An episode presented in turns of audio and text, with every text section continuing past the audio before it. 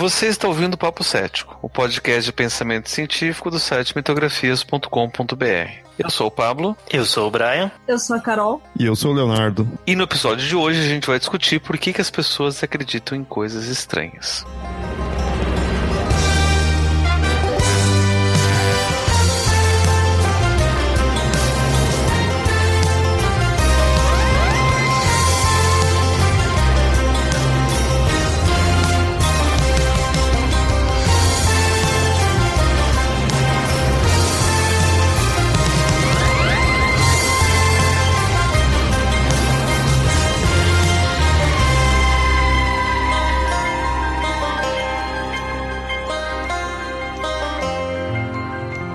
Teorias de conspiração, práticas alternativas, criaturas sobrenaturais. Se formos listar as coisas mais estranhas que as pessoas acreditam, possivelmente a lista não acabaria tão cedo. Podemos dizer que acreditar em coisas corriqueiras, habituais ou cultural e socialmente aceitas é normal. Mas acreditar fortemente que algo seja real, mesmo que não seja, pode beirar o delírio. Qual é a diferença entre acreditar que seu corpo possui um DNA alienígena ou que a Terra é frequentemente visitada por seres de outros planetas? Qual é o limite entre a crença estranha e uma crença aceitável? E afinal, por que será que as pessoas acreditam em coisas estranhas?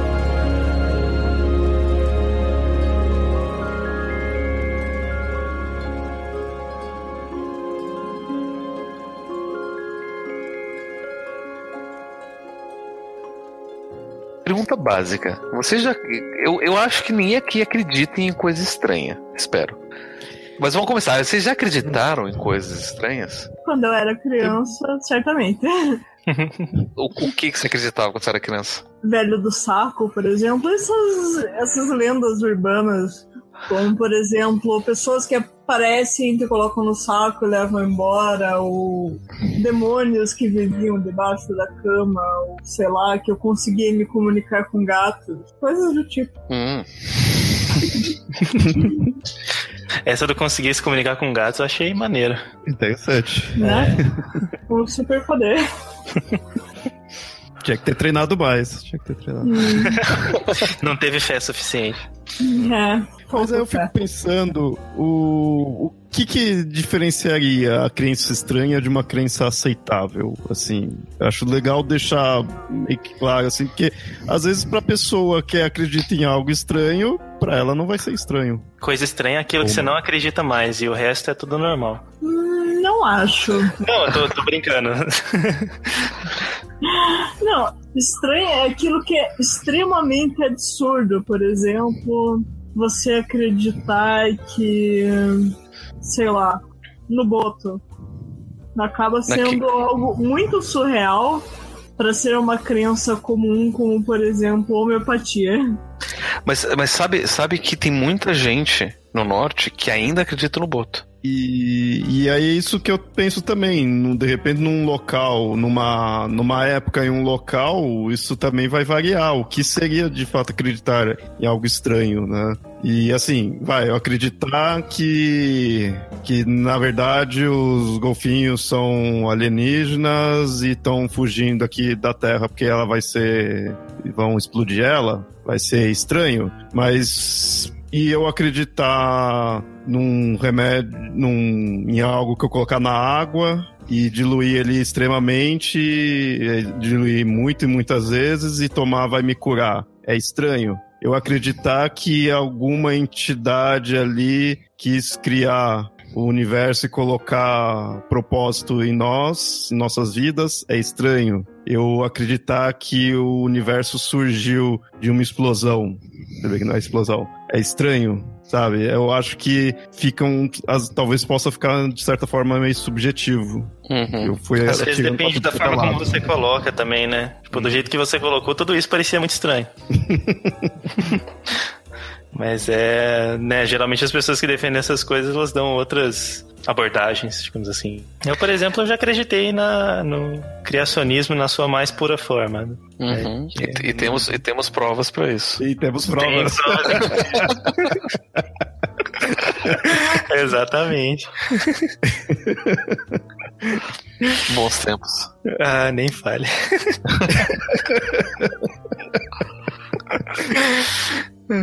É interessante que na, na, em psicopatologia, quando a gente fala sobre crenças estranhas, tem, tem um sintoma que a gente já até comentou um pouco sobre no, no, no Papo Lendário, que é o delírio. O delírio ele se uhum. define como uma crença não justificada né? em, em algo que, que, que não tem evidência nenhuma para poder acreditar naquilo. Né? Então, por exemplo, acreditar que o governo está me perseguindo, né? que, que a gente chama de, inclusive, de delírio paranoide, ou acreditar que eu estou secretamente namorando com um artista de televisão que a gente chama de, de um delírio erotomaníaco.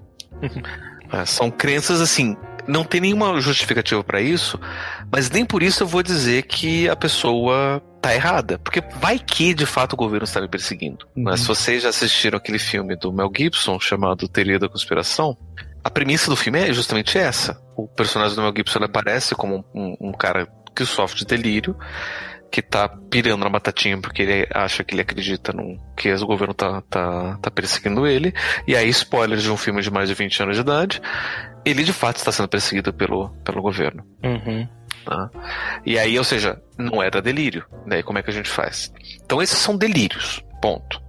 E aí você tem uma classificação específica de delírios, a gente fala de delírios bizarros que são coisas que, por mais que a gente force, não tem como você dizer que isso é verdade. Por exemplo, que é, por exemplo, eu, eu, uma colega minha atendeu um cara no hospital psiquiátrico que dizia que ele era pai de Deus. e que Jesus, consequentemente, era seu neto. Por mais que a gente se esforce, não tem como isso ser verdade. Em nenhuma hipótese, nem na hipótese é, religiosa, isso daí tem como, tem como ser verdade. Então a gente vai considerar isso um delírio bizarro. Inclusive, delírios bizarros são um critério diagnóstico para diagnóstico de esquizofrenia. Basta o sujeito apresentar um delírio bizarro desses, eu já posso dizer que a pessoa é esquizofrênica. E, mas aí eu fico pensando, é, eu entendo, né, de ser a questão de ser absurdo, assim, de não ter como se mostrar que aquilo lá seria, teria algum requisito de verdade. Mas se você de repente pegar essa mesma pessoa que é pai de, de que se diz pai de Deus, eu, sempre, eu, lembro que você sempre usa esse exemplo. Que é para mim é o mais bizarro que de você. fato, né?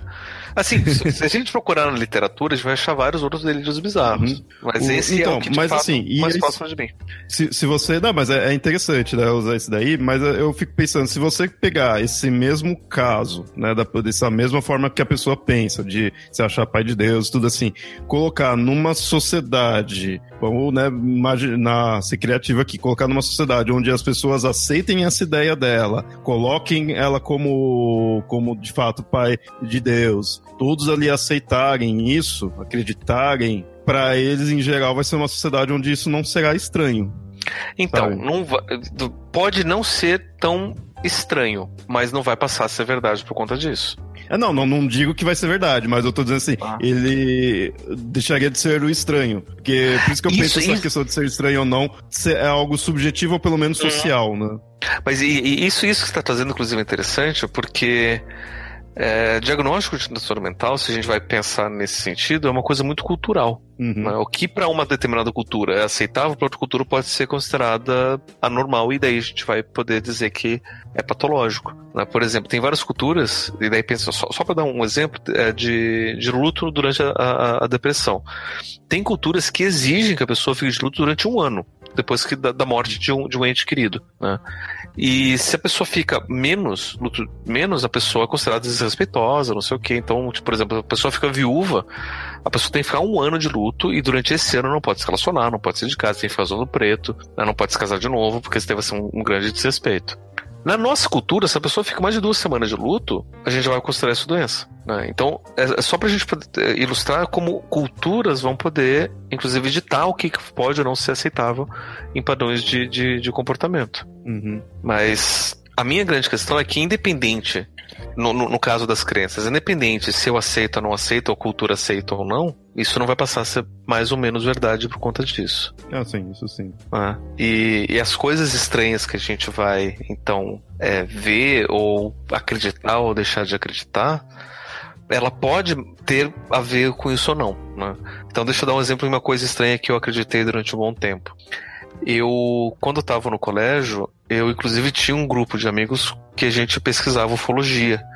E, e eu aceitava boa parte dos relatos ufológicos que, que a gente viu por aí, eu aceitava como se fossem verdadeiros. Muitas vezes sem questionar, né? Porque eu achava muito legal o fato de a gente ser visitado por, por gente de, de, de outros planetas e tudo.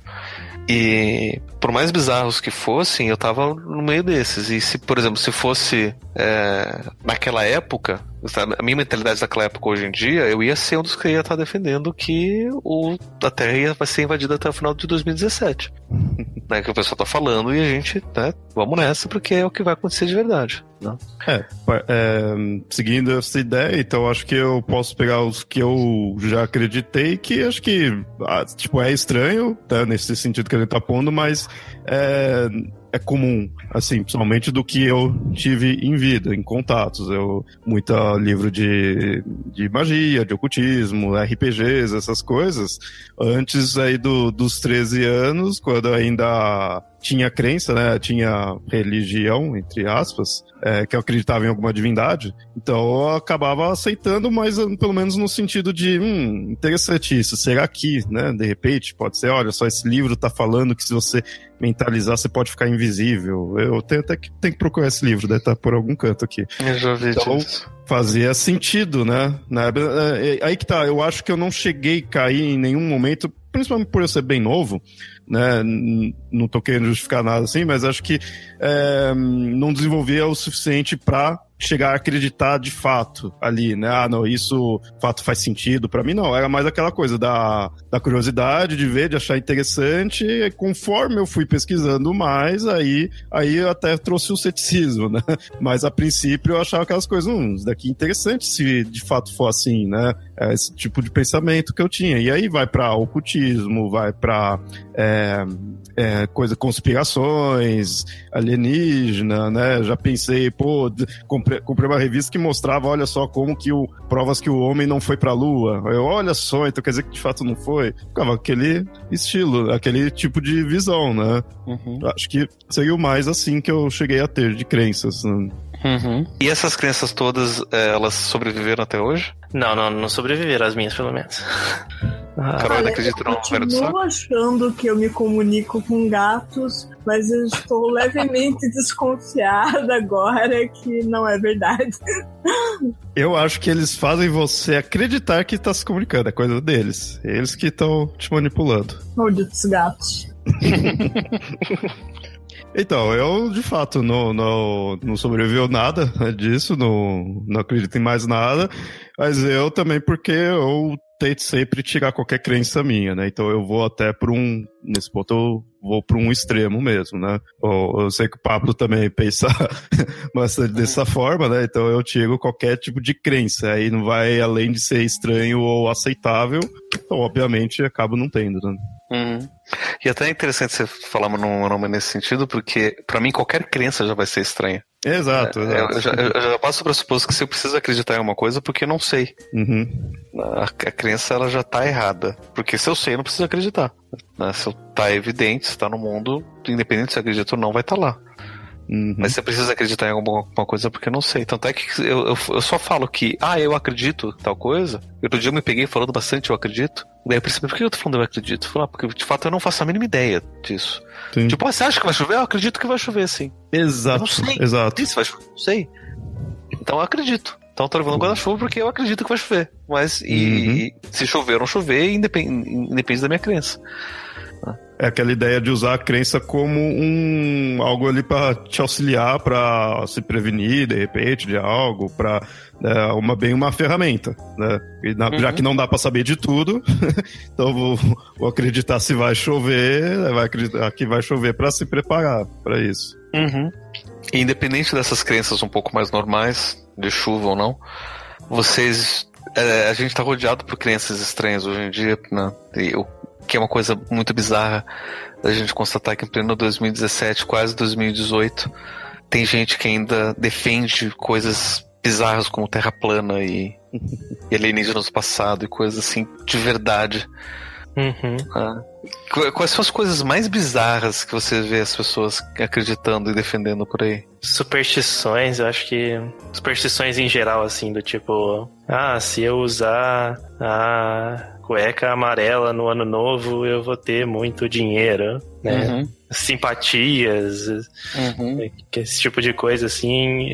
É, eu, eu vejo com meio bizarro, assim, meio. Sempre foi uma coisa muito distante de mim, então eu acho meio estranho, meio esquisito.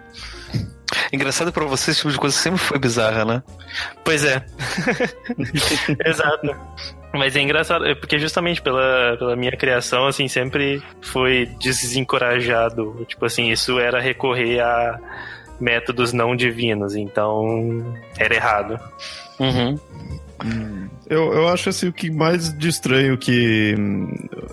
Na verdade, quando você fez essa pergunta, para mim veio dois tipos assim de crenças. Claro, a gente tá definindo essa ideia de ser estranho, de ser de fato algo. Não, não dá pra pôr nada como verdade, coisa do tipo. Mas eu, quando você perguntou, na, pra mim veio a ideia, assim, de uma crença bizarra, sabe? Algo que eu vou olhar meio, meio estranho, né? Assim, vou achar até curioso, já que é algo que eu, que eu me interesso de saber como as pessoas pensam, no que as pessoas acreditam, né? Mas eu acho que não necessariamente precisa ser ruim. Eu acho que isso daí vai adiantar um pouquinho coisa que a gente vai falar mais pra frente, mas só pra, só pra comparar. Enquanto que teria outras crenças que podem até ser mais estranhas ou menos estranhas, mas elas já são mais nocivas, né? Então, é, crenças estranhas, muitas vezes que eu vejo, que não necessariamente são nocivas, são aquelas coisas mais pessoais ali da pessoa, em alguns casos tem um que meio religioso, tudo bem religioso também pode fazer mal, mas algo bem subjetivo dela, que é da vida dela e acabou. Agora, quando se torna já algo que vai é, necessariamente contra a ciência, contra nossos conceitos científicos, é, negacionismos e coisas do tipo, aí já começa a não, não só questão de ser estranho ou não, mas é nocivo. Né? E não só para a própria pessoa, como para as outras também em volta, né? É isso que é o pior. Uhum, sim. Que é o caso que a gente vê, por exemplo, de negacionismo de vacinas, né? Exato. Uhum. Que, que nem o do Brian falou aí de superstições, tudo. Eu, é uma coisa que me chama a atenção, eu acho interessante, mas de fato, eu vejo algumas coisas que são bem bizarras, assim, são, são bem estranhas, né? Algo que eu penso, como a pessoa chegou em tal conclusão, sabe? Que fazer isso, fazer aquilo é o que vai dar sorte, é o que vai fazer ela conseguir tal coisa, sabe? Uma lógica bem complexa ali. Mas muitas vezes é algo pessoal dela. Não afeta diretamente quem tá ao redor, né? Então, sei lá, a pessoa pode acreditar que um dia ela conseguiu, hum, começou a meditar, foi pro inferno, passou por todos os círculos do inferno e voltou ali e agora está renovada, se sente melhor, tudo que viu, já isso, e agora tá uma nova pessoa. Beleza, ok, ela continuou a vida dela de boa. Se ela fez isso mesmo ou não, para mim vai ser indiferente. E é extremamente bizarro, é extremamente estranho, né? Mas, ou ela achou que foi abduzida e conheceu o Ashtar e conheceu todos os alienígenas, tudo, mas ela voltou ali e tá vivendo a vida dela. Mesmo que ela use um chapéu de alumínio na, na cabeça. Mas. então é bem estranho. Mas outras já influenciam a sociedade. E aí já isso sim que é perigoso, né? Porque eu acho que a pessoa tem o direito de ter suas crenças estranhas, desde que não afete muito seja, o seja que tá pessoal, tá ao né? redor, né? né? É, seja pessoal. É, é, isso tá ligado a uma coisa que eu sempre defendo da religião, de que a religião ela funciona bem melhor, bem mais saudável quando ela é subjetiva. Né? É, mas assim, mesmo sendo subjetiva, ela ainda pode ser coletiva, não necessariamente ela vai ser individual. Né? Então posso ter um grupo de pessoas com suas crenças subjetivas, né? ou seja... Hum, sim, sim, sim. Não necessariamente. É, é, o, o, o eu acho que, que... O, o, grande problema é, e, e, eu concordo com você, religião não precisa ser uma coisa subjetiva. E essas crenças também elas podem ser subjetivas. O problema é quando a gente quer objetivar essas crenças, né? A gente sim, começar sim, a dizer sim. que coisas fora, coisas no mundo, coisas que independem do sujeito, pertencem a isso que eu estou acreditando. Uhum. Né? Então, por exemplo, pegar aqui o nosso mascote favorito de, de, de pseudociência, que é a, a homeopatia. Se a gente imaginar, por exemplo, que. Assim, eu, eu acreditar que eu tomar aquele líquido, tomar algumas gotinhas vai fazer bom para mim é uma coisa. É uma crença minha, pessoal, subjetiva. E de fato, pode ter muito efeito positivo, que é o que uhum. a gente objetivamente vai chamar de efeito placebo. Sim. Né? Porque é uma. Uhum. Né, questão é, subjetiva que tem efeitos positivos. Agora, eu querer colocar isso em, dentro do sistema de saúde pública como forma de tratamento para doenças ou para para infecções ou para qualquer outro tipo de, de, de, de, problema de saúde, aí já beira a negligência médica. Né? Ou, mais estranho, porque eu acho. Por que, que ninguém pensou nisso antes, né? Se o princípio da homeopatia se baseia na diluição, por que não só pegar um vidinho de homeopatia e jogar no, no reservatório de água da cidade? Vai estar incrivelmente tão diluído, todo mundo vai se beneficiar desse remédio. Né? Tomando seu, seu copo de água por dia, vai estar lá o remédio homeopático diluído vai estar se beneficiando. Né? Por que, que não fazem isso? Porque objetivamente não faz sentido né, eu fazer isso para uma população, para uma cidade. Ao contrário, por exemplo, se eu pegar um remédio e colocar na, no reservatório de água da cidade, isso vai afetar né, a, a, saúde da, da, da, população. Tanto é que a gente já faz isso. Né. A nossa água, ela é, é, que a gente bebe, ela tem aditivo de flúor para justamente ajudar na saúde bucal. Sim porque é uma prática de saúde pública com uma ação objetiva, observável, testável, quantificável, mensurável. Também para controlar a mente das pessoas. e é, para evitar que isso também é uma crença estranha. Né? Daí a gente coloca papel alumínio na cabeça para evitar que o fluxo controle a mente das pessoas. Sim, sim. E vamos falar de chemtrails também? Não, chemtrails é outra coisa divertidíssima. E aí que é uma coisa bacana, né? Falando já de não só de controle populacional ou de chemtrails, né? Para quem não sabe, chemtrails é quando a gente vê o avião deixando aquele, aquela nuvenzinha no, no céu. Tem pessoas que acreditam que o governo está tá lançando químicos por ali para poder contaminar e controlar as pessoas. Sabe o que eles querem fazer com esses químicos no ar? ah, são os famosos chemtrails. E que eu acho que é a forma mais absurda de você fazer isso, porque se o governo está fazendo isso, está afetando o próprio governo, né? Se os poderosos estão fazendo isso, eles também estão respirando o mesmo ar que está sendo contaminado. Que não faz sentido nenhum. Mas enfim, é interessante a gente tocar no assunto do, do, da cereja de conspiração, porque isso vai. É, isso tem a ver com o que a gente tava. que, que, o, que o Leonardo tinha acabado de falar. Né, que ou e, que eu que eu emendei, né, que é a questão da gente acreditar em alguma coisa, a gente objetiva isso. Né? Eu uhum. achar que eu estou sendo perseguido pelo governo, isso é uma coisa minha. Agora, querer dizer que o governo, alguém externo a mim, outra pessoa, outra gente, tem a ver com alguma coisa, ou está querendo ter um controle sobre a população, aí já começa a objetivar as coisas, aí já começa a ficar perigoso.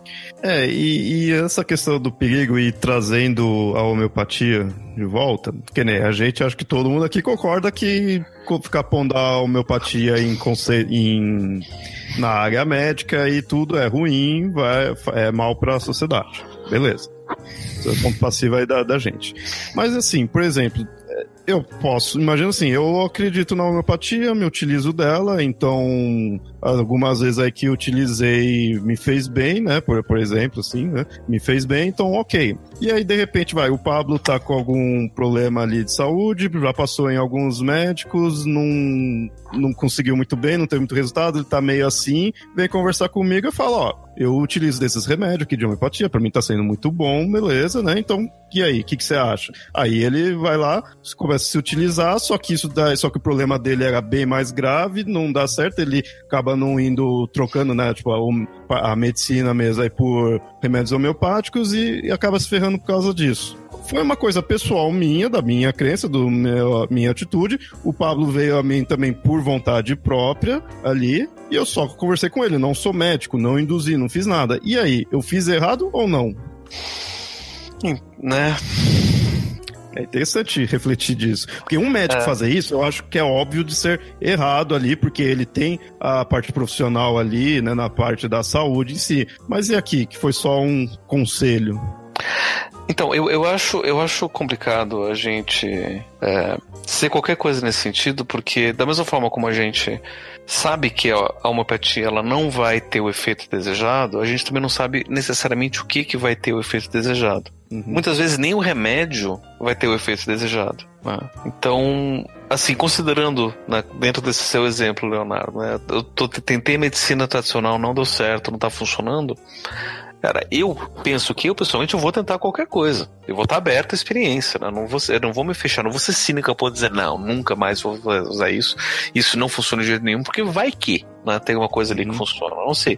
Mas se eu melhorar ou não, eu também não vou chegar e falar, olha, foi isso que me curou, foi isso que fez piorar. Porque eu não sei. Uhum Vai que acontece o contrário. Eu tomo, eu tô mal, todos os médicos tentam me ajudar, nenhum consegue, eu vou, tomo da, da, da sua homeopatia e melhoro. E aí, como é que fica? Foi a homeopatia que me curou? Ou foi a minha disposição em tomar a, homeopatia? Ou foi alguma outra coisa que não faço a mínima ideia que aconteceu? Ou foi remissão espontânea? Não sei, entende? Então, assim, e aí dizer que foi errado você dizer, ou recomendar, ou deixar de recomendar, é, eu, eu praticamente não sei dizer o que, que pode ser. O que eu digo, né, e você tocou nesse assunto, né, ou seja, um médico chegar e recomendar tome homeopatia que vai ser melhor, é perigoso. Apesar de que médicos fazem isso, o uhum. Conselho Federal de Medicina aparentemente autoriza isso. Tem é, lugares onde o SUS prescreve homeopatia. Mas eu vejo, por exemplo. É, é, muito estranho, mas eu vejo, por exemplo, que na psicologia, falando da, da, da, minha área, receitar qualquer coisa nesse sentido é proibido. Hum. Inclusive, tem uma prática que a gente chama de florais, que é análoga à homeopatia, mas a homeopatia ela pega de alguns, algumas substâncias e os florais pegam de flores. Mas é, a princípio é o mesmo, né, de você diluir e você tomar a, essa aguinha diluída para você ter efeitos comportamentais. Os florais, eles não são vendidos como sendo alteradores, de, como sendo remédios que vão alterar questões físicas. Eles são remédios que vão ajudar o funcionamento psicológico. Então vão te deixar um pouco mais relaxado, mais calmo, né? enfim, aí tem floral para tudo, né? mas questões mais, mais sutis e mais psicológicas. Assim, se eu vou numa loja e eu quero tomar por mim mesmo e a loja está vendendo, essa é uma coisa. Né? Inclusive, por exemplo, há um tempo atrás, quando eu estava desesperado para né, os meus cachorros estavam passando muito mal por conta de. Tinha acabado de, de adotar eles, estavam passando muito mal por conta de, de, de nervosismo, de fogo de artifício, na época de, de final de ano. Eu recorri a florais para ver se ajudava. Obviamente não ajudou. Mas, né, vai que. Não sei, vai que pro, pro animal é diferente. Então, assim, eu querer fazer isso é uma coisa. Tá vendendo, eu quero comprar, o problema é meu. É errado vender de um ponto de vista ético, porque você tá vendendo um produto que não funciona, propaganda enganosa, tem todas essas questões éticas sociais que a gente pode depois discutir. Mas isso, isso é um problema meu.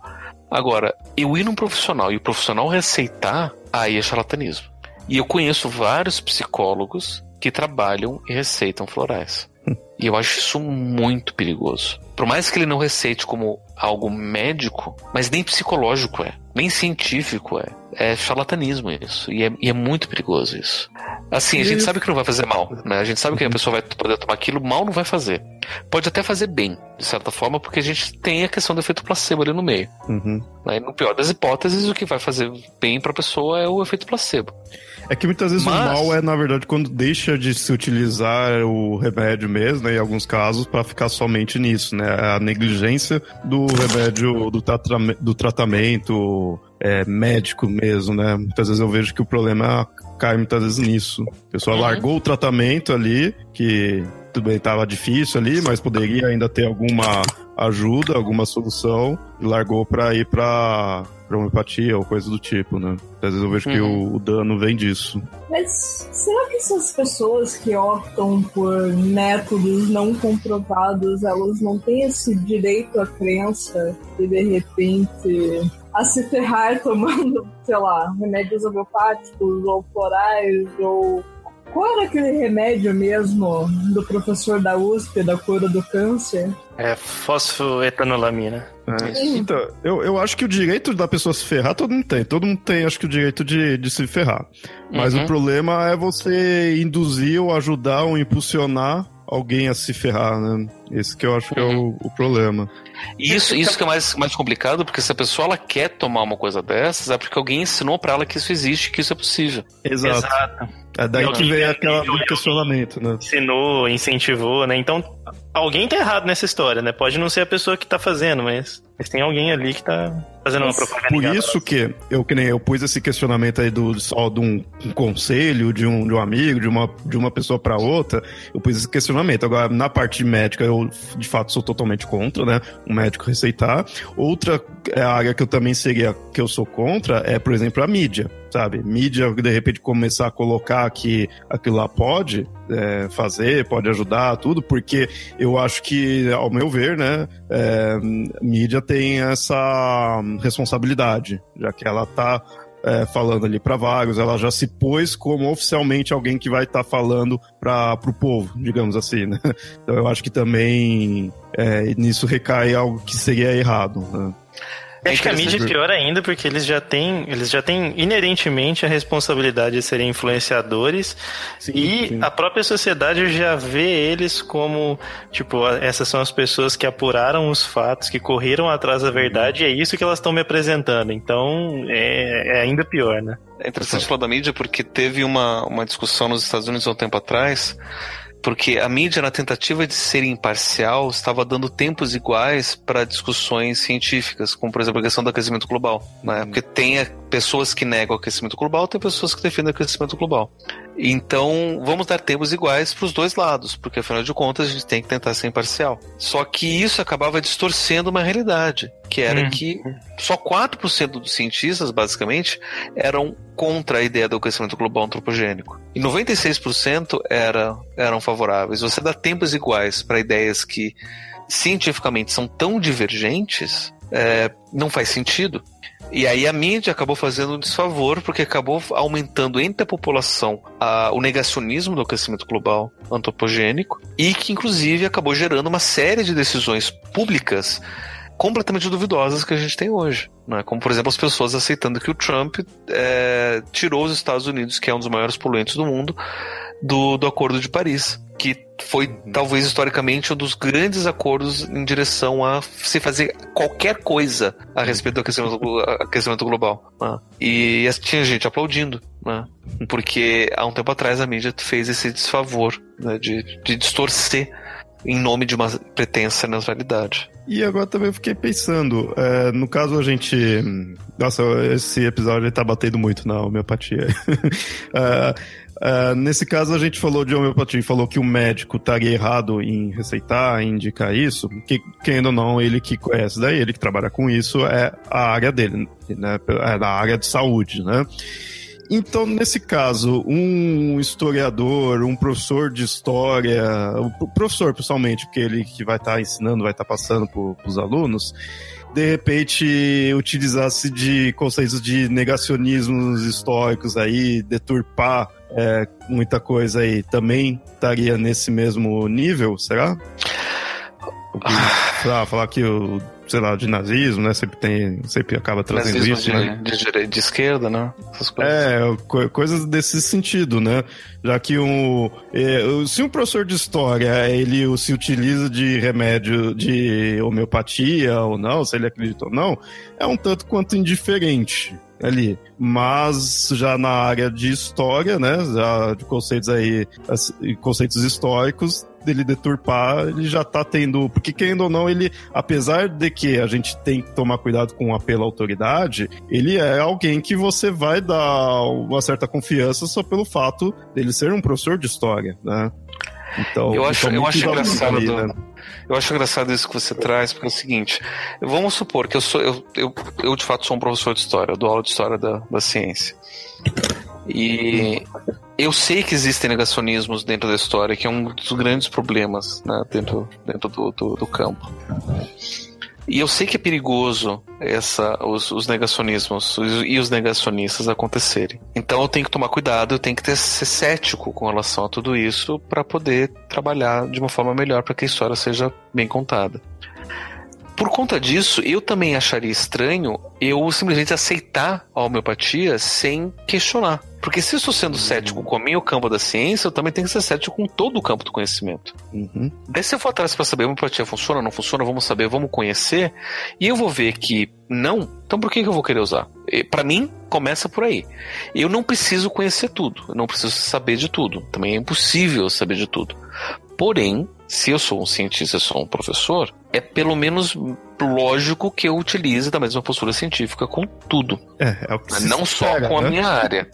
Né? Mas assim, isso, isso que você está trazendo é bem, bem interessante porque tem. Eu acho que até um problema que as pessoas não sabem o que é ceticismo.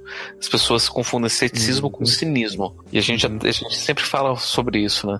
Que Sim. enquanto o, o cético ele questiona, o cínico ele nega. E aí então quando a gente fala, por exemplo, de, de que ah não, o nazismo ele não foi de não é um movimento de direita, o nazismo é de esquerda. né, de que o nazismo é nacional-socialismo, então o socialismo é de esquerda, então né, é tudo a mesma coisa. O que, que eu estou fazendo? Eu, tô, eu, estou sendo cético? Eu estou questionando? Ou estou sendo cínico e eu estou negando?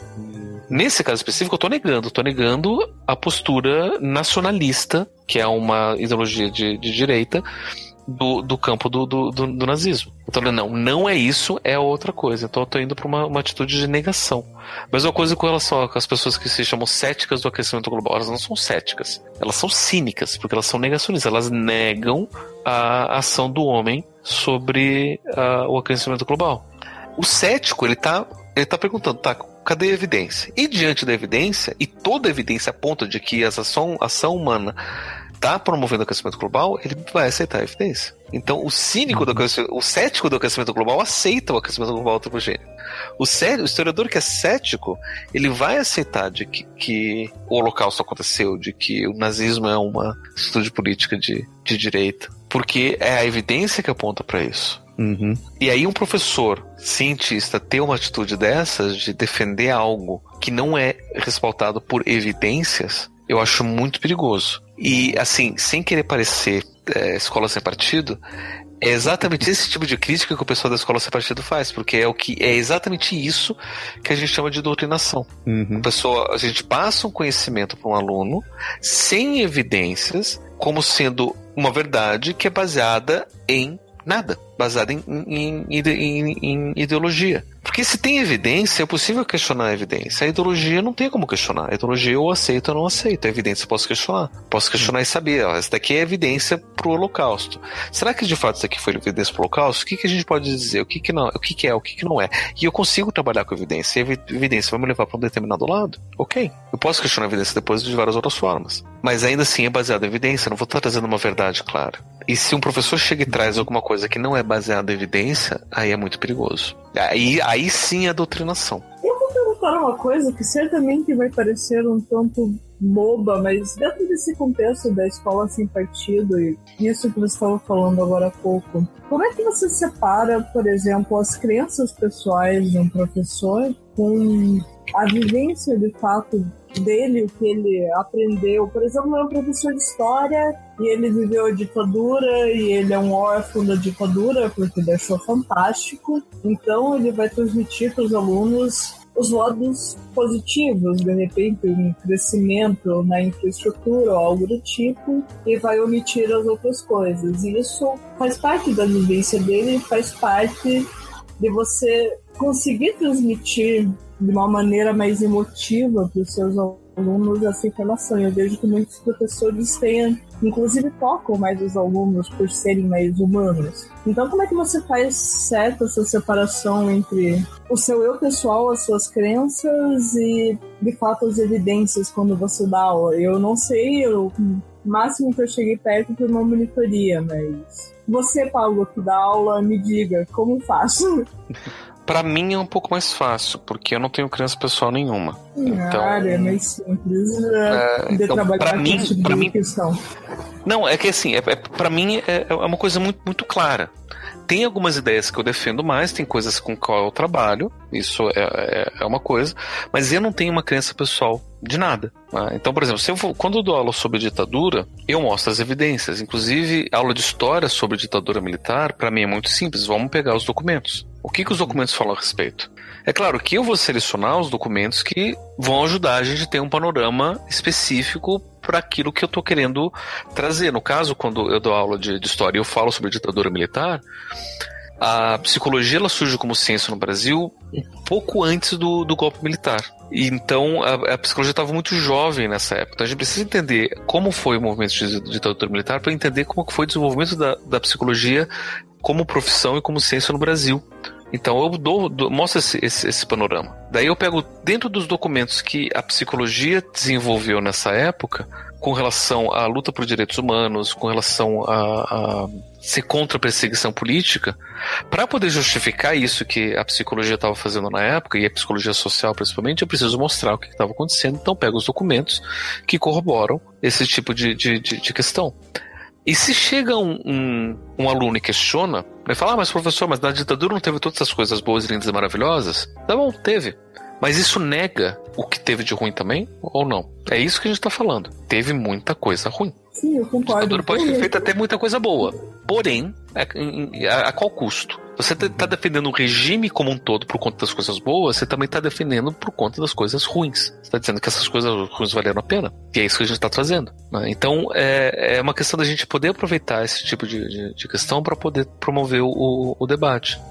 Que é uma coisa, por exemplo, que tem muita gente que não entende. Eu, eu, de muita discussão em sala de aula sobre, por exemplo, com relação à violência contra a mulher.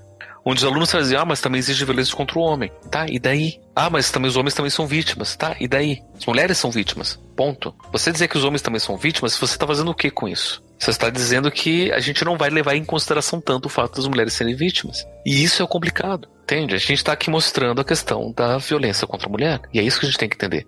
Ah, mas por que a gente não fala com relação à violência contra o homem? Por que a gente não fala violência contra o ser humano? Por que a gente tem que dividir com, com relação a gênero?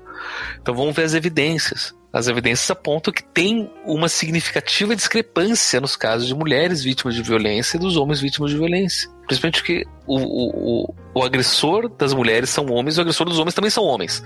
Então a gente já começa a ver essa, eh, ver essa discrepância. A quantidade de agressoras mulheres é muito menor comparado com os agressores homens.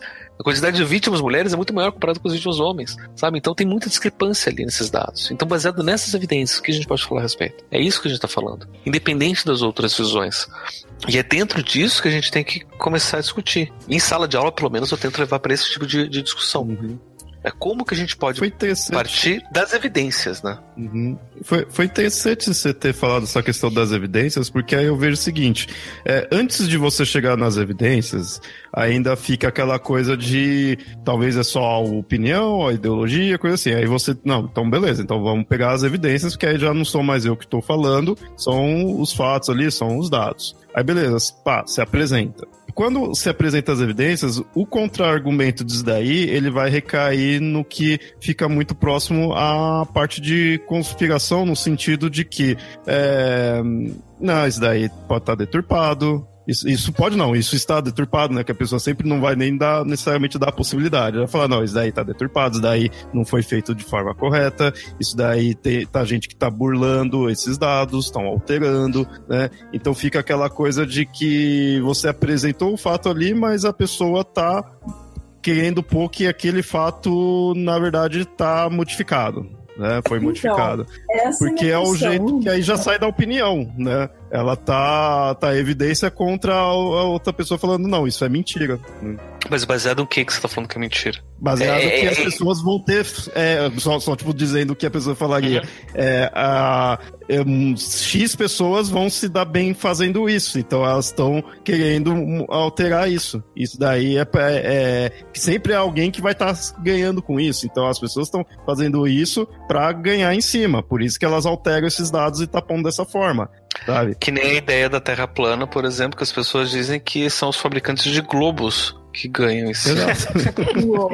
Exatamente. Ah. Então... Chegou no nível ridículo, né?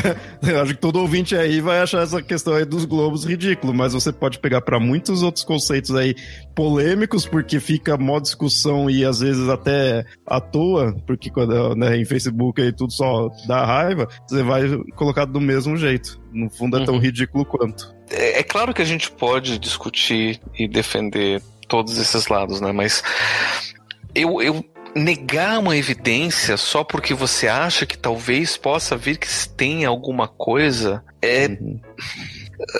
É diferente de você questionar a evidência. E eu acho que essa que é a chave.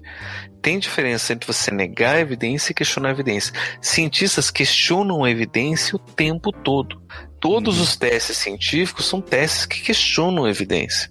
Tanto é que a evolução, por exemplo, ela foi tão questionada durante o século XX, mas tão questionada que ela foi testada ad nauseam de todas as formas possíveis. A ponto que hoje a gente não sabe nem como mais pensar em forma diferente de questionar, porque todos os testes mostram que a evolução é evidente, é um fato. Né?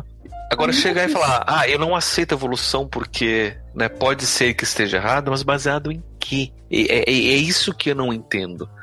E aí, quando eu vejo, de fato, quem nega, por exemplo, a questão da evolução, ou quem nega o aquecimento global, vamos pegar a ideia do, do, do, do aquecimento global mesmo, que é mais, mais urgente até. Tem uma coisa é você questionar as evidências. E todos os questionamentos de evidências, quando bem é, executadas, levam a novas descobertas excelentes. Né? Por exemplo, descobre que não é bem assim, né? ou seja, o, o, o...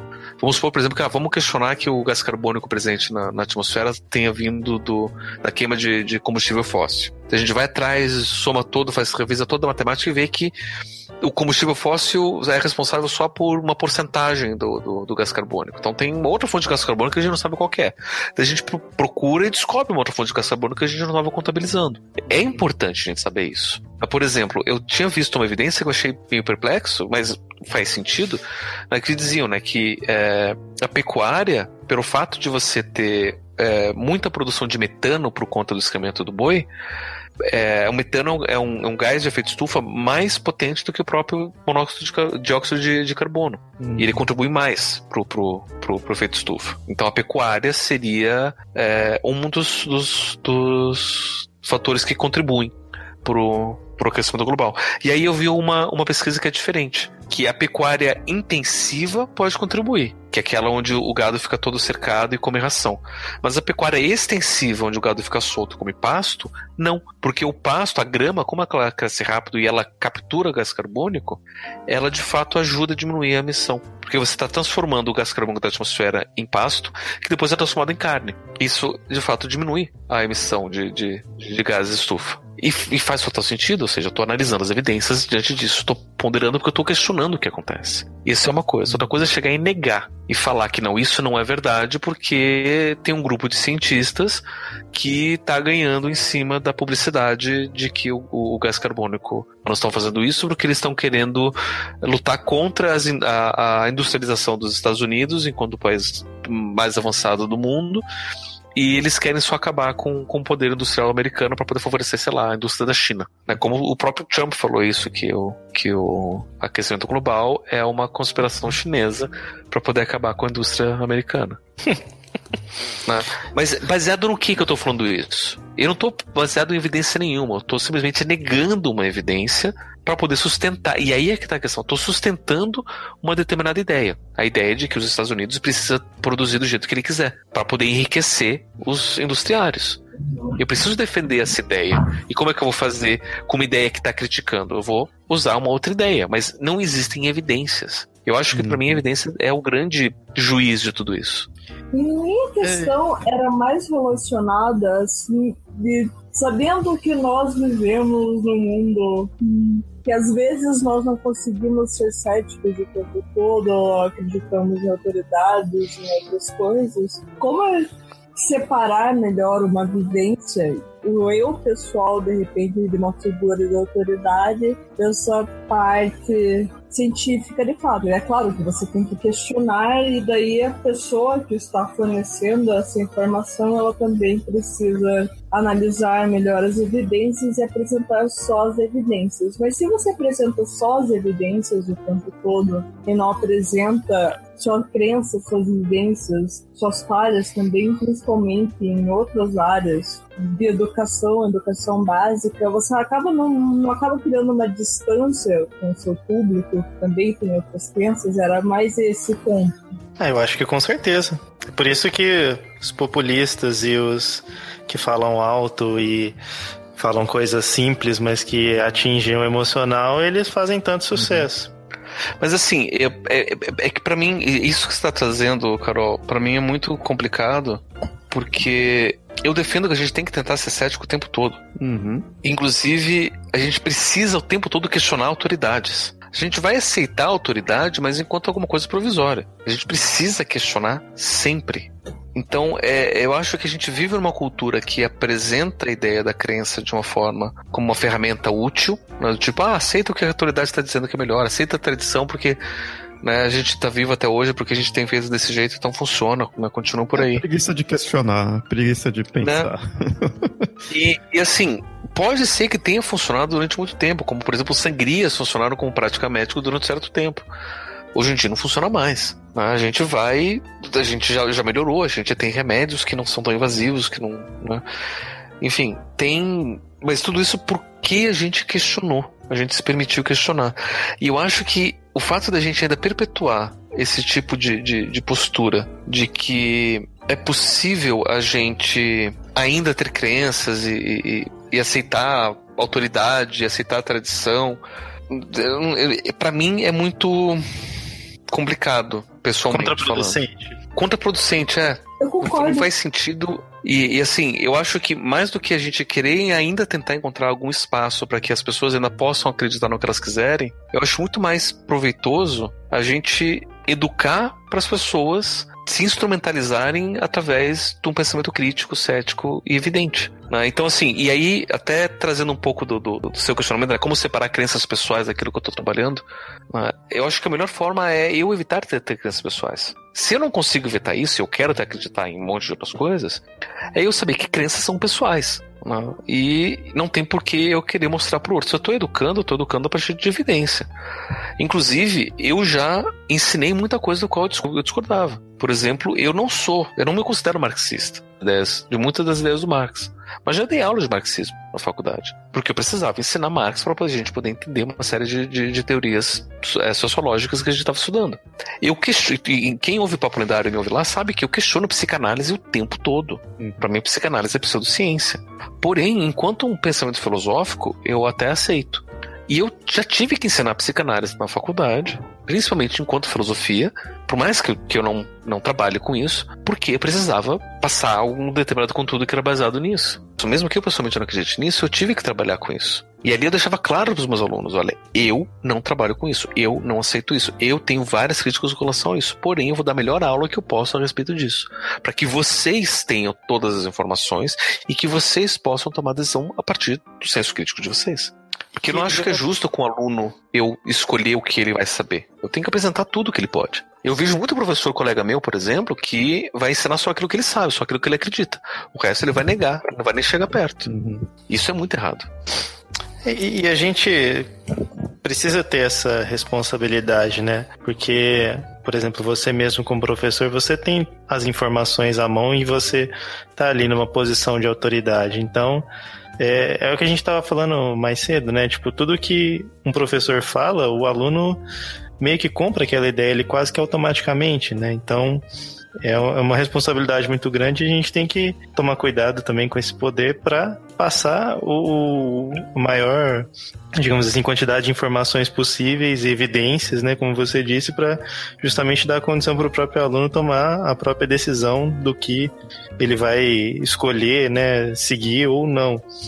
E, e eu acho que assim, também tem outra coisa, quando isso não acontece, eu vejo muito por, por pelos. É, pelo tom de discussões políticas que tem tido ultimamente. Parece que é só uma, uma briga de foice, sabe? Só é cada um puxando a sardinha pro seu lado, mas ninguém realmente fala de uma visão mais de realmente só olhar as evidências e, e apresentar e, e, dar essa escolha, né? Parece que todo mundo já tomou um lado ali. Uhum. E, aí, e aí você não sabe bem no que acreditar, né? Você não sabe se aquela informação que a pessoa está passando, se ela realmente é verdade ou não, você não sabe se dá para confiar nas pessoas, porque tá todo mundo ali enviesado, né? Tá todo mundo ali geralmente é, passando a informação um pouco exagerada ou às vezes omitindo outra coisa e assim por diante, né? Uhum. Então, é, é, acho que a gente tendo, tentando tomar esse cuidado e, e tentando né, é, ser sempre o mais é, eu, eu, pensei em isentão, mas não é bem a palavra que eu procurava.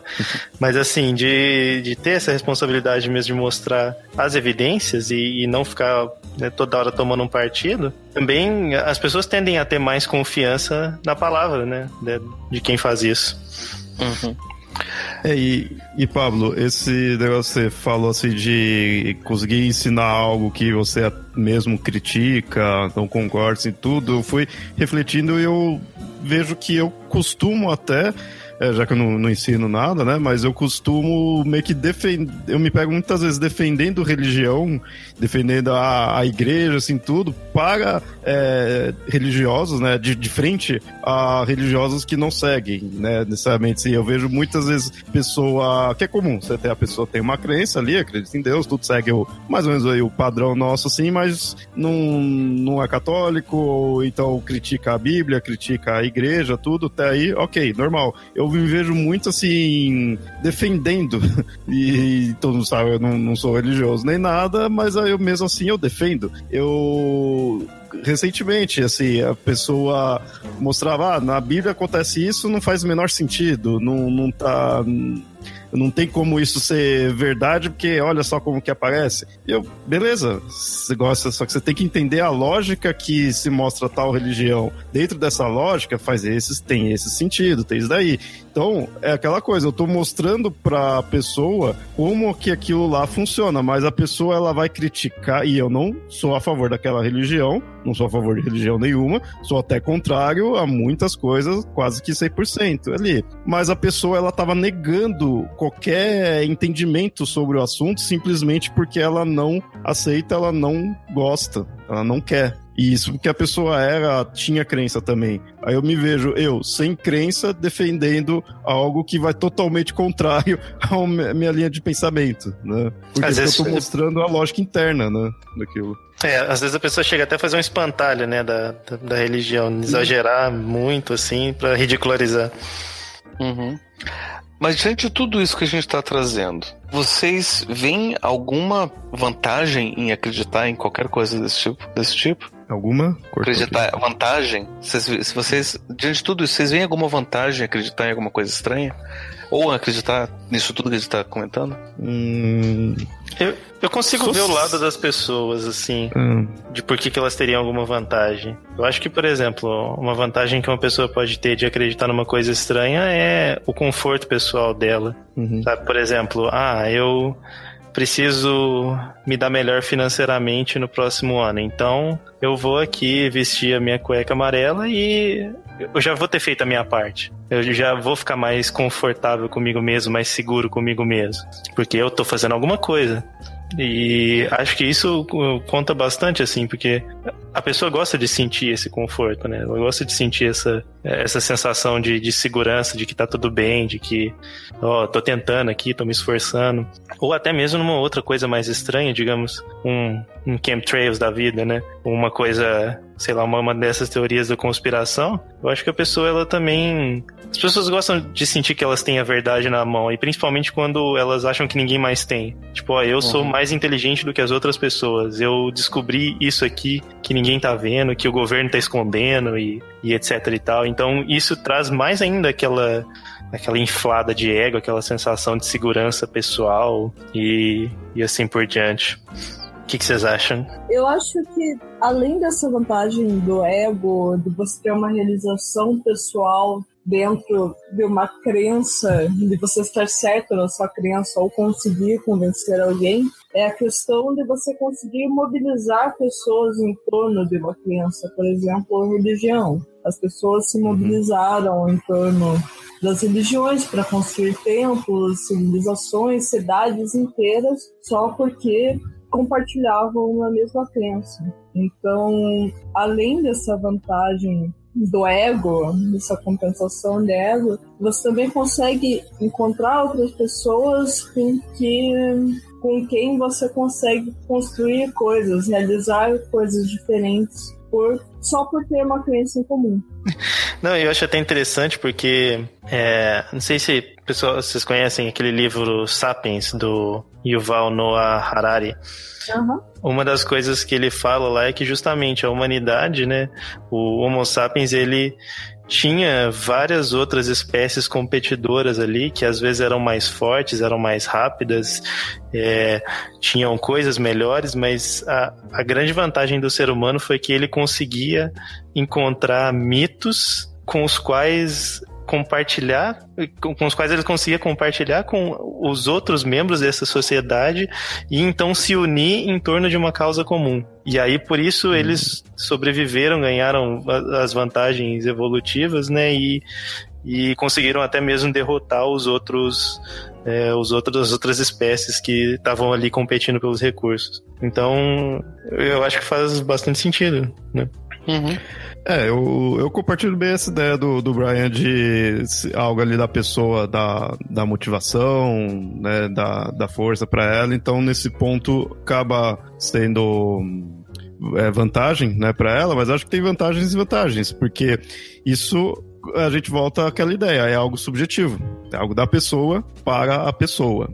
Quando você vai em algo mais geral, a gente também pode encontrar aquelas vantagens assim, que é uma vantagem para um e uma desvant e inúmeras desvantagens para todo o resto. Você, hum. que eu acho que é o grande mal que a gente tem, é, o, o, grande mal como se fosse o maior, né? Mas é um, é um grande mal que a gente tem, no sentido que, ah, é, é bom as pessoas acreditarem, é, negarem o, o aquecimento global. Ah, para mim aqui, o Leonardo, não, é até meio perigoso. Mas para a pessoa ali que é o dono de uma empresa que vai gerar muita questão de poluição, todos esses dejetos, essas coisas, ah, de repente até bom. Tá uma vantagem ali para ele. É meio bizarro você ver isso como uma vantagem? É, porque socialmente não é, mas para ele tá sendo. Então, existe vantagens e vantagens, né? Mas eu vejo num conceito geral, imaginando um, toda a sociedade mesmo, toda a humanidade, eu acho que não traz muito muito motivo, assim, muita, muita vantagem mesmo ter a questão da crença, sabe? Eu acho que quando quanto mais você diminui assim a, a abrangência, chegando até no nível subjetivo da pessoa mesmo ter a motivação dela, aí beleza. Agora quanto mais você vai para o macro, eu acho que já não, não traz muito, sabe? Uma pessoa motivada, beleza, né, pela crença dela, ok, é bom para ela, mas o que isso vai ser bom para a sociedade? Claro que a gente precisa de pessoas motivadas, mas hum, você não precisa ser motivado necessariamente pela crença. Uma frase que eu vi esses dias sobre motivação é que todos os cadáveres no Everest foram um dia pessoas altamente sim. motivadas. É, sim. Exato, eu vi. É, é bem isso daí também. Né? Então eu acho que, para um geral, imaginar a raça, a espécie humana unida e tudo de boa, né? Vamos para essa utopia, não, não, vejo muito motivo ali da crença, sabe? Eu acho que, num geral, você vai trabalhar com evidências, com fatos ali, com os estudos, não acreditar só, tipo, eu, eu, traduzindo, a espécie humana não vai ser salva porque simplesmente acredita num salvador superior ali. Então, eu acho que não traz necessariamente vantagem num âmbito macro. É, eu acho que o Brian tocou num assunto interessante quando ele falou lá do Sapiens, de que a crença ela pode ter servido um dia para a espécie e individualmente também. Eu, já, eu, acho que eu comentei nos primeiros episódios que considerando lá que os, o, o, os primeiros seres humanos, seres humanos no meio da savana da África se ele vê um, um, um, a grama se mexendo, se ele sabe se é ou não o tigre, ele acreditar que é o tigre vai ser uma vantagem evolutiva para ele né? porque ele vai se colocar em menos risco. Né? Então, a gente pode ir atrás, é, seja no, no, nos primórdios da, da, da humanidade, há mais de 15 mil anos atrás, a gente pode encontrar evidências boas que justifiquem o acreditar, tanto pessoal quanto social, evolutiva, né, culturalmente falando. E acreditar, inclusive, em coisas bizarras, acreditar em, em deuses e, e, que eles estão aqui para ajudar a gente e tudo mais. Só que eu acho que de um tempo para cá, principalmente, vou chutar aqui mais ou menos uns 3 mil anos para cá, a crença tem tido cada vez menos espaço. Eu digo 3 mil anos, foi mais ou menos nessa época que os primeiros pensamentos filosóficos começaram a surgir, né, de questionar os mitos, de tentar encontrar respostas na, na, na natureza. Né. E a matemática começa a se, a se desenvolver também enquanto campo do conhecimento. Cada vez a gente tem cada vez menos espaço e necessidade para crenças. Durante a Idade Média, a crença ela volta enquanto um princípio para poder se trabalhar em cima de, um, de um, uma ideia que era de Deus, né? o Deus único, supremo, tudo por uma questão cultural. Então, para a gente poder ser, porque a igreja, enquanto grande instituição, dizia que estava lá e a gente aceitava por motivos de que a gente aceitava a igreja. Então a gente vai aceitar isso, então como é que a gente consegue trabalhar com isso? Vamos acreditar. Né? E aí, inclusive, vários filósofos colocavam a crença como, né, vários, é, entre eles Santo Agostinho, colocavam crença como um dos, um dos pilares do, do, do, do, do pensamento humano. Né? O que colocava, colocava a gente mais próximo, inclusive, do, de, de contato de compreender Deus. Mas isso porque a gente precisava de algo, né? Por algum motivo que eu desconheço. Porque se a gente não tivesse esse, esse Deus do que acreditar, eu não sei nem se a gente precisaria. A gente, a gente não poderia estar até mais socialmente mais avançado. Porque assim, pensando de uma forma bem fria, por que, que a gente ia precisar acreditar nisso? Porque a gente tinha uma instituição que precisava disso. E isso era a forma que a instituição tinha para poder manter o poder sobre as pessoas. A gente questionando Deus, a gente questiona o próprio poder da instituição e a gente consegue se desenvolver de outras formas, né? Então eu vejo que cada vez menos a gente tem espaço para crença. A gente meio que continua acreditando por hábito, mas não por, uma, por uhum. necessidade. De fato. De fato. Ah. E aí, por isso que eu até me questiono, né? Por que, que as pessoas acreditam em coisas estranhas? Ou acreditam, né? em qualquer uhum. coisa. Eu sou mais radical, mas vamos, vamos dizer que a pessoa né, tem o direito de acreditar no que ela quiser. Mas coisas estranhas e bizarras e exageradas, né? Pra quê? Por quê ainda chegar nesse ponto? E eu acho que até, assim, a gente tá num momento bem. Sempre esteve, né? Mas assim, tá num momento importante porque é justamente cada vez menos essas crenças e essas nossas tendências naturais, digamos assim, né? De ver um um, um, barulhinho ali na selva e achar que é uma cobra e sair correndo, cada vez isso é menos útil na nossa sociedade e nos leva a coisas mais. É, consequências ruins e etc. E a gente precisa, por um lado, sair conscientemente disso, mas por outro, a gente tem esse lado é, digamos assim, essa tendência de, de pender para esse lado, de fazer essas coisas. Então é, é, é, complicado, né? Meio que uma briga, assim, entre essas duas coisas. Eu, eu, eu acho que. que acho que, quem não, no episódio todo a gente foi meio que pondo esses porquês, de certa forma.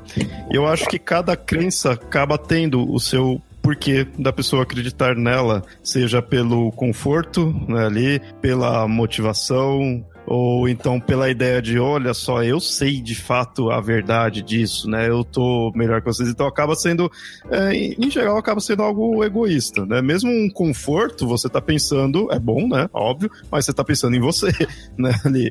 Então, é sempre algo voltado ali pro eu, né? você... E aí eu fico. Agora, nossa, foi uma reflexão que eu tive em dois segundos. E aí eu fico meio assim: se as crenças então se mantêm só pelo hábito. Porque se algo assim é muito voltado para o eu, a gente cada vez mais egocêntrico, se isso não reforça nossas crenças cada vez mais crença pessoal mesmo no, no, no, mais extremo possível, porque é bem essa ideia. Eu tô certo, eu sei a verdade. Sabe? Você se desprende dos, dos demais. Nem que você tenha que ir para coisas estranhas, a, a, coisa, a negar evidências, só para você ter a sua verdade com a sua crença. Né? E acima dos outros. Né? Uhum. E ficar fazendo textão no Facebook, né? Só pra mostrar isso. Sim.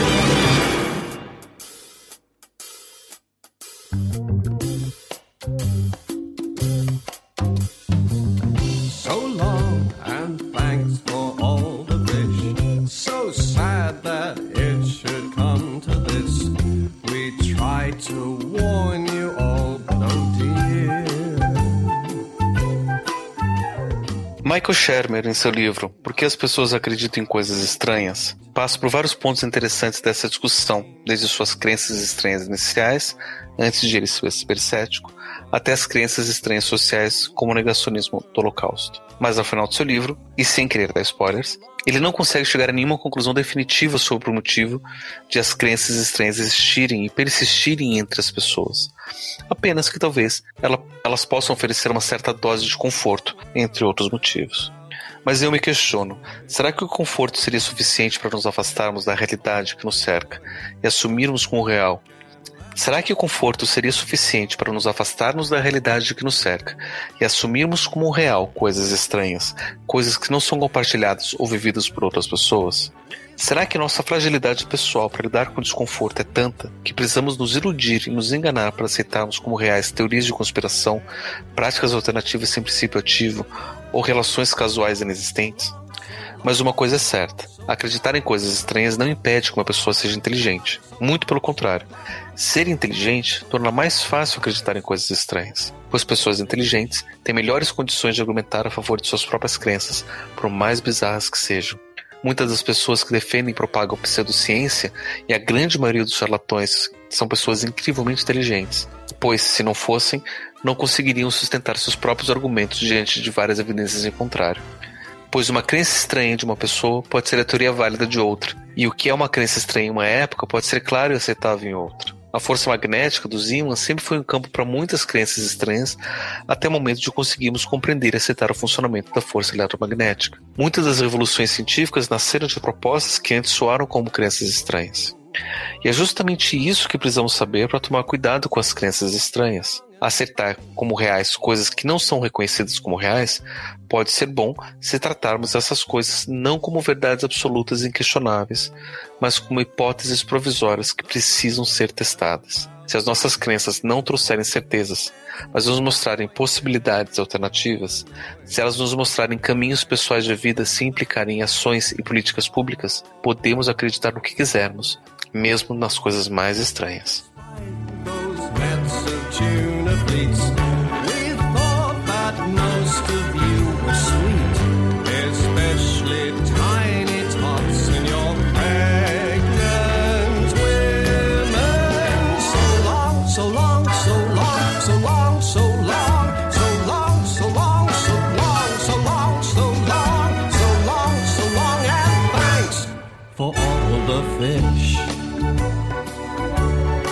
Você gostou desse episódio, não se esqueça de visitar nosso site no www.mitografias.com.br para conhecer mais o Papo Cético e também outros projetos do nosso site. Você também pode mandar e-mails para contato@mitografias.com.br. Seguir também a nossa página no Facebook, no facebook.com/papo lendário ou então no templo do conhecimento. Se você quiser apoiar o Papo Cético e os outros projetos do Mitografias, você pode acessar padrim.com.br barra mitografias e conhecer o nosso projeto de apoio.